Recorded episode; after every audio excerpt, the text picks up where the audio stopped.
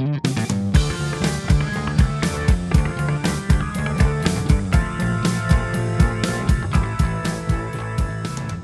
Приветствуем вас на волнах подкаста «Вечерняя и беда». И добро пожаловать в рубрику «Финансовые махинации», которой бессменно заведует Ярослав Малиновский, инвестиционный аналитик госкорпорации Ростех и независимый карьерный консультант. Ярослав, привет! Роман, уважаемые зрители, добрый вечер. Давай сейчас я запущу интригу в зал, так сказать, и расскажу то, что у всех сейчас на слуху, это сфера туризма после коронакризиса или во время, кто как на это смотрит.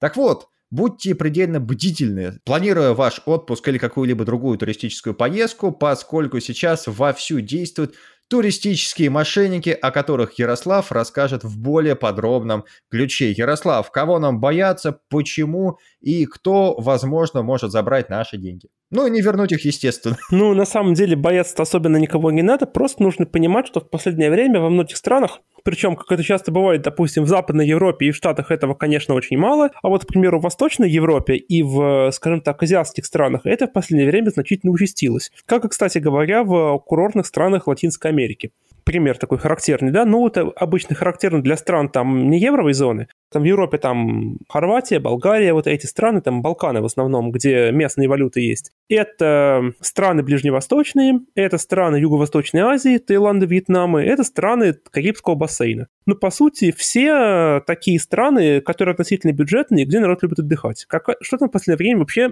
в отелях часто происходит? Ситуация. Вы хотите отдохнуть. Вы бронируете отель пересылайте им, соответственно, бронь. Что важно, платеж номинируется в местной валюте, то есть в валюте той страны, куда вы намереваетесь поехать, или полететь, или поплыть, неважно. И тут вы замечаете ужасную вещь, что с вашей карты платеж списался два раза. Естественно, вы негодуете, вы звоните в банк, вы звоните в отель, говорите, что у вас бронь вписалась два раза, караул, помогите, верните мои деньги. Они говорят, окей, не вопрос. И где-то через 2-3 дня лишняя сумма, которую вы заплатили, возвращается вам обратно. Ну, казалось бы, да, все хорошо. Ребята рассмотрели жалобу, поняли косяк и вернули деньги. Но в чем здесь заключается главная подлянка? Вы пересылали деньги в местной валюте и вернули их вам в местной валюте. А за это время курс валюты некоторым образом поменялся. И если вы, допустим, э, платили одну и ту же сумму в местной валюте, и вам ее вернули в так же, то если пересчитать, допустим, эти деньги в евро, то вы можете на этой операции те же самые, там, условно говоря, несколько сотен евро и потерять. Потому что просто поменялся курс, и при больших платежах э, это особенно заметно. Почему так происходит вообще? Представляешь, что недавно было бы с теми, кто оплачивал свою поездку биткоинами, а потом резко захотел вернуть деньги назад? Ну, на самом деле, у отеля есть способ вернуть деньги так, как, что называется, все было. Они должны сделать не возврат денег, а отмену платежа. Но они этого по приятным причинам не делают, чтобы побольше навариться на таком вот э, доверчивом туристе. Просто пример, да? Допустим, летим мы сами в Хорватию. Э, в Хорватии у нас валюта называется хорватская куня. Ну, все говорят, что она куна, но на самом деле э, называется она куня. Кун ее называют просто, чтобы народ каждый раз при упоминании этой валюты не смеялся как конь. Да, ну просто представь себе, да, ситуация. Сколько стоит шоколадка? Три куни. Хотел бы ты такую шоколадку купить или нет? Ну, я бы задумался, по крайней мере, над смыслом фразы. Нет, тем не менее. И вот, допустим, вы пересылаете оплату хорватскому какому-нибудь отелю, допустим, у дядюшки Йована в кунях, Соответственно, у вас деньги два раза списываются, вы звоните... Слушай, а смешно. Да, вы звоните, говорите ему, верните мои куни, Э, соответственно, он проводит, Хорош. он проводит свои манипуляции, куни возвращаются вам в первозданном виде, но вы замечаете, что курс-то уже не тот, и несмотря на то, что в кунях вы не проиграли, но в деньгах-то вы проиграли. И на вас некоторым образом наварились. Все, рубрика «Финансовые махинации» напрочь скатилась в Comedy Club, даже несмотря на то, что тема серьезная. И что в этом случае стоит делать, чтобы подобных вещей избежать? Во-первых, в такой ситуации такая ситуация, в принципе, возможна чаще всего, когда происходят какие-то траблы с банком принимающей страны. Такое часто происходит в случае, если банк страны реципиента, куда вы шлете деньги, проводит платеж не в евро или долларах, а в местной валюте. Потому что, когда валюта не очень стойкая, то такие вещи могут происходить. Поэтому для надежности проводите платежи или через филиалы, допустим, крупных европейских банков, и желательно делайте это в евро. Потому что евровые банки не будут заниматься подобными вещами, они будут, как правило, проводить э, не возврат денег, а именно отмену платежа, чтобы на курсы никто не проиграл.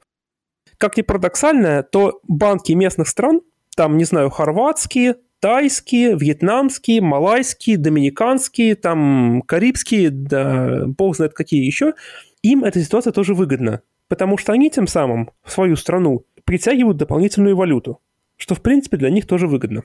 Поэтому э, в данном случае большой поддержки от властей принимающей стороны тоже, скажем так, ждать не стоит. Как бы о национальной экономике заботятся все. Поэтому, как бы, главное средство такого, избежать такого подвоха я уже сказал. Оплачивать в евро, да? Выбирать евровые банки.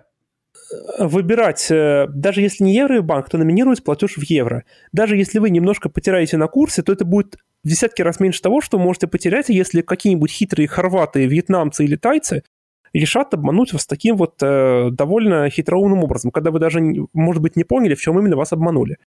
Это на самом деле высший пилотаж мошенничества. Вы даже не поняли, что вас обманули. Я, кстати, сталкивался с такой проблемой, что у меня просто списывали дважды за номер при выписке. Но, к счастью, тогда бронь была оформлена через букинг, и проблема довольно-таки быстро утряслась. Ой, на самом деле, самый изящный вид э, такого мошенничества я встречал в Крыму. Когда после недавнего закрытия, когда после недавнего закрытия Турции Человек выписывался из отеля, и ему вручали счет на 30% больше. Почему? И говорили, ну а что вы хотели? Как бы, да, цены как бы поднялись, как бы все, извините, у, у нас бизнес, да. Еще живая история про как бы крымский бизнес. Тетушка звонит на набережной э, своей, видимо, там подруге или родственнице в Крым и кричит «Леся, Леся, Турцию закрыли, повышай цены на 50% минимум». Ин- информационный обмен работает. Да, да.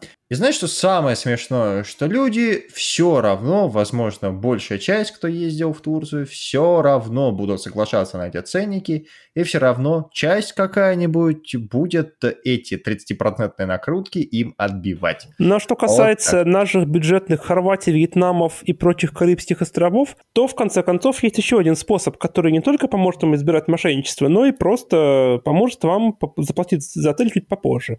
Выбирайте гостиницы, где нет обязательной предоплаты.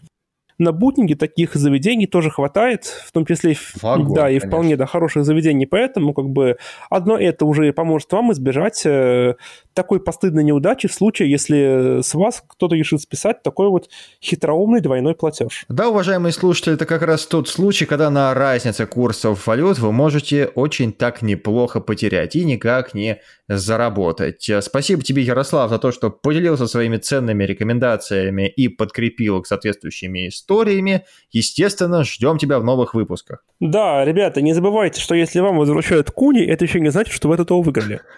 Поэтому будьте осторожны со своими деньгами и отправляйте их кому попало. Присоединяюсь к пожеланиям. Спасибо большое, что вы были сегодня с нами. Оставайтесь на волнах подкаста «Вечерняя и беда». И всем всего доброго. До свидания. До свидания.